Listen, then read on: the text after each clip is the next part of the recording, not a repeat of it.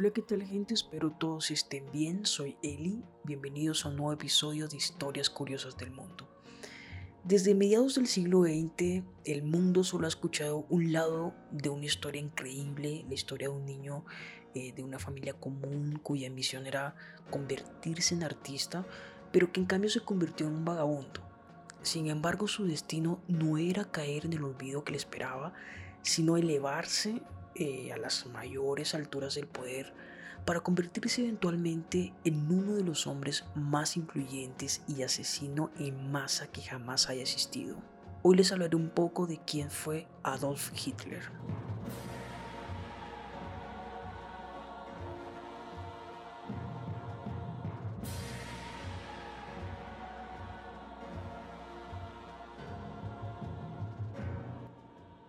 El dictador militar Adolf Hitler nació en Braunau am Main, eso fue en Austria, el 20 de abril de 1889, y fue el cuarto de los seis hijos de Alois Hitler y de Clara Polz. Alois Hitler era un padre muy estricto y no estaba de acuerdo con el interés de su hijo Adolf por las bellas artes. Entonces cuando Alois murió, eso fue en 1913, la madre de Adolf le permitió dejar la escuela pero después de esto, de la muerte de su madre, en diciembre de 1907, decidió mudarse a Viena y trabajó como obrero ocasional y también como acuarelista. Hitler se postuló para la Academia de Bellas Artes, pero fue rechazado dos veces y la falta de dinero le hizo vivir en albergues.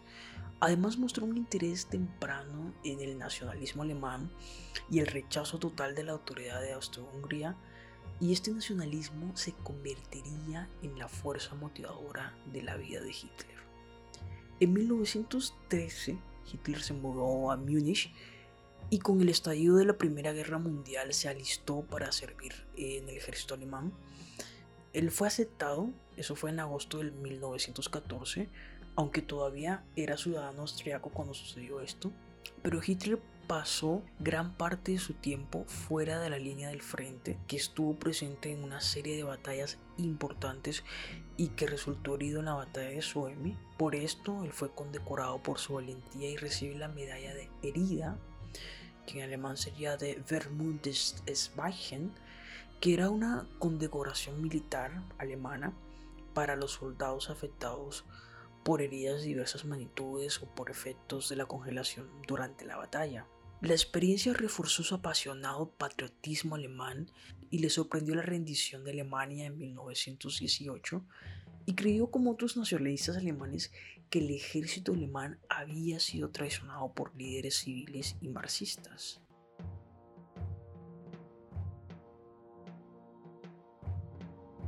Después de la Primera Guerra Mundial, Hitler regresó a Múnich y continuó trabajando para el ejército como oficial de inteligencia. Durante este trabajo, en la supervisión de las actividades del Partido de los Trabajadores Alemanes, Hitler adoptó muchas de las ideas antisemitas, nacionalistas y antimarxistas del fundador del partido, Anton Dressler. Ya para 1919, Hitler se unió al Partido de los Trabajadores Alemanes con la abreviación DAP. El DAP cambió su nombre al National Socialistische Deutsche Arbeiterpartei, con el acrónimo NSDAP, a menudo abreviado como nazi. Incluso Hitler diseñó personalmente la bandera del partido, apropiándose del símbolo de la esvástica y colocándolo en el círculo blanco sobre un fondo rojo. Pronto se hizo famoso por sus discursos contra el Tratado de Versalles, contra políticos rivales, marxistas y judíos, y ya para 1921 Hitler reemplazó a Drexler como presidente de la NSDAP. El 8 de noviembre de 1923, Hitler y la SA, la organización paramilitar nazi, irrumpieron en una reunión pública del primer ministro de Baviera, eso fue de Gustav Ritter von Skark y Hitler anunció que la revolución nacional había comenzado y declaró la formación de un nuevo gobierno. Luego de una breve pelea que resultó en varias muertes, el golpe de Estado conocido en ese entonces como el Punch había fracasado. En ese momento Hitler fue arrestado y juzgado por traición, pero solamente tuvo nueve meses en prisión y durante ese tiempo fue en el tiempo en el cual la mayor parte del primer volumen Mein Kampf, o Lucha, fue dictado a su segundo, Rudolf Hess. Un trabajo de propaganda y mentiras terrible y el libro presentó los planes de Hitler para la transformación de la sociedad alemana basada en una sola raza.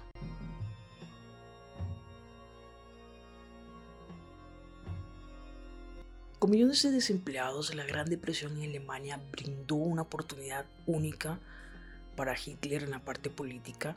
Ya en 1932, Hindenburg fue reelegido en las elecciones presidenciales, derrotando fácilmente a Adolf Hitler, pero Hitler ocupó el segundo lugar en las dos rondas de las elecciones, obteniendo más del 36% de los votos en el conteo final. Los resultados establecieron a Hitler como una fuerza importante en la política alemana, tanto así que Hindenburg nombraría a Hitler como canciller para promover el equilibrio político. Hitler usó su posición como canciller para formar una dictadura legal. El decreto del incendio del Reichstag, cuyo nombre oficial era el decreto del presidente del Reich para la protección del pueblo y del Estado, anunciado después de un incendio sospechoso el 27 de febrero de 1933 en el Parlamento, que suspendió los derechos básicos y permitió la detención sin juicio.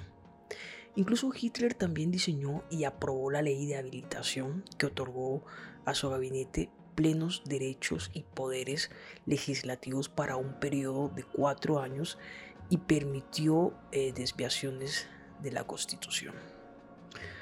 Obviamente con el control total en las ramas legislativas y ejecutivas del gobierno, Hitler y sus aliados políticos se embarcaron en una represión sistemática del resto de la oposición política.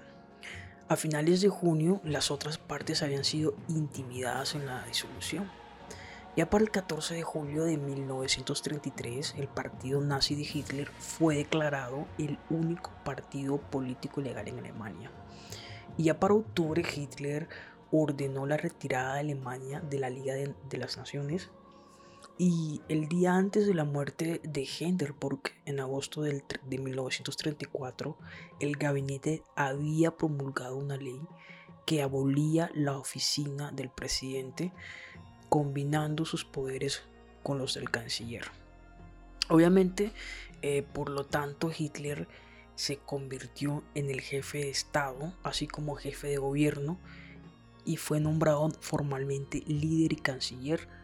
Como jefe de Estado, Hitler se convirtió en comandante supremo de las Fuerzas Armadas.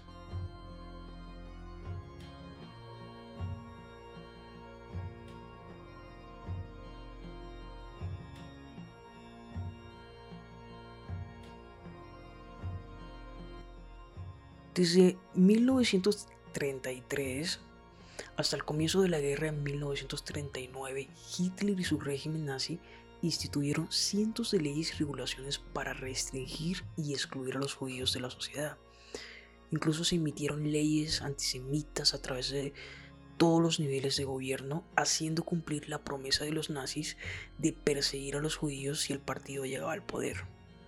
Ya para el 1 de abril de 1933, Hitler implementó un boicot nacional en la empresa de judías, eh, seguido de la instrucción de la ley para la restauración de la función pública profesional. Eso fue el 7 de abril de 1933, que fue una de las primeras leyes en perseguir a los judíos por exclusión del servicio estatal.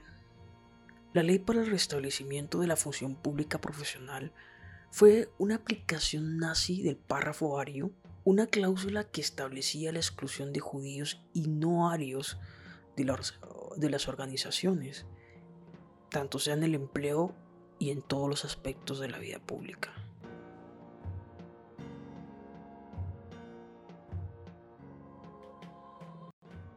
En 1938, Hitler junto con otros líderes europeos firmó el Acuerdo de Múnich. El tratado cedió los territorios de los sudestes a Alemania, revirtiendo parte del Tratado de Versalles.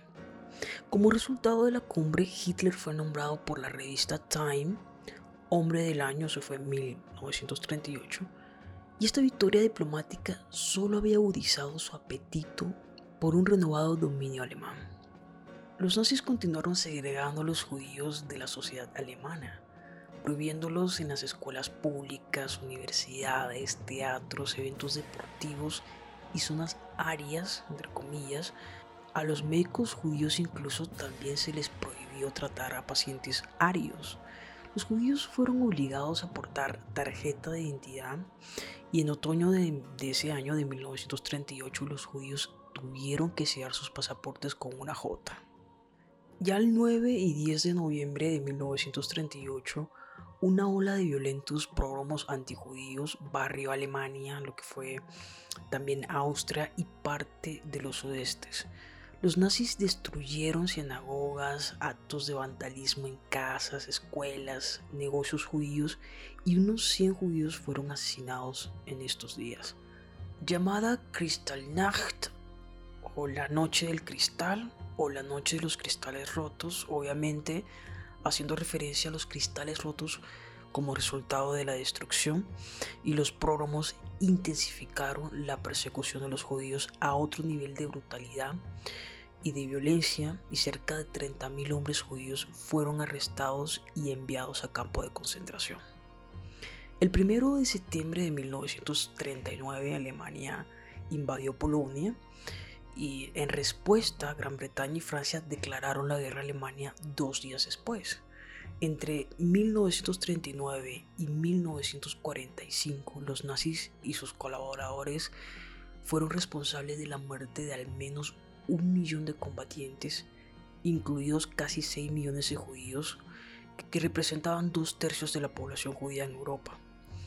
Como parte de la solución final, como le llamó Hitler, el genocidio promulgado por el régimen se conocería como el holocausto. Se produjeron asesinatos y ejecuciones masivos en los campos de concentración y exterminio, como lo fue en Auschwitz, Berkau, Bergen-Belsen, Dachau y Tregibak, entre muchos otros. De igual manera, otros grupos, eh, incluidos polacos y comunistas, tanto homosexuales y testigos de Jehová y sindicalistas, fueron perseguidos. Los prisioneros fueron utilizados como trabajadores forzados para proyectos de construcción de la SS y en algunos casos los prisioneros incluso estuvieron expuestos al hambre, a la tortura y horribles brutalidades, incluido el hecho de tener que soportar horribles y dolorosos experimentos médicos.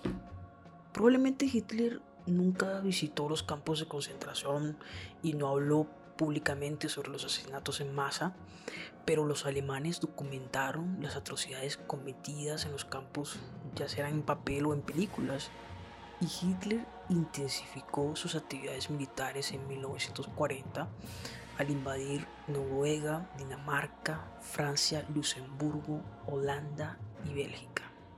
En julio Hitler ordenaría bombardeos en el Reino Unido con el objetivo de una invasión y la alianza formal de Alemania con Japón e Italia, conocidas colectivamente eh, como las potencias del eje, se acordó a finales de septiembre para disuadir a los Estados Unidos de aparecer y proteger a los británicos.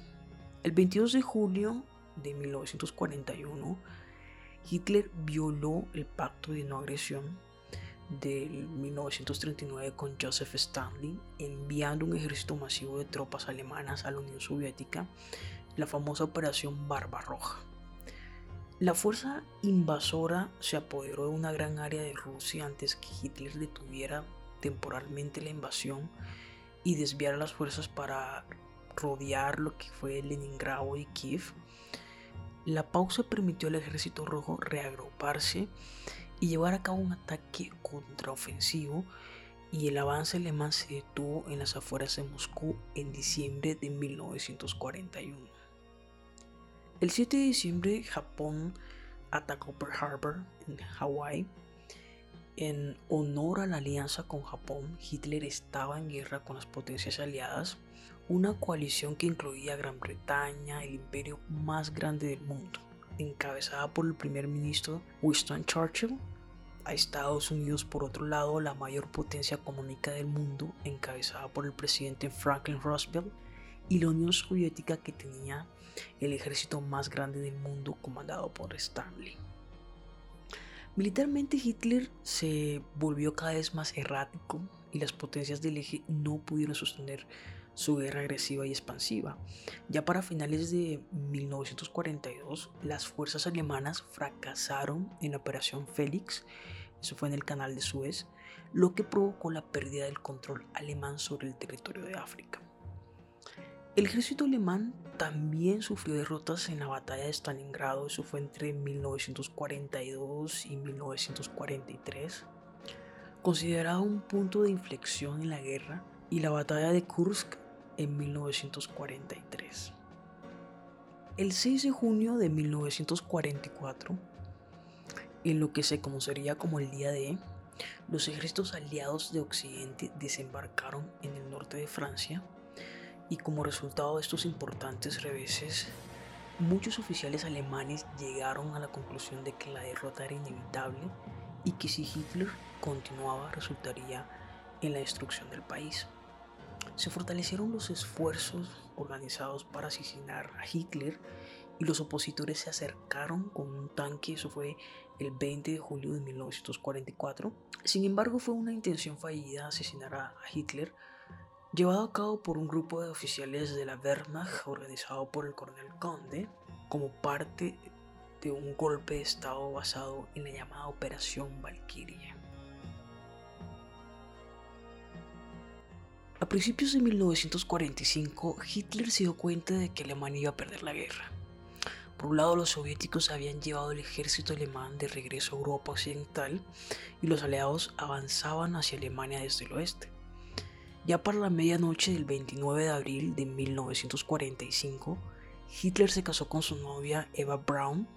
Eh, fue una pequeña ceremonia civil en un búnker de Berlín y Hitler fue informado de la ejecución del dictador italiano Benito Mussolini.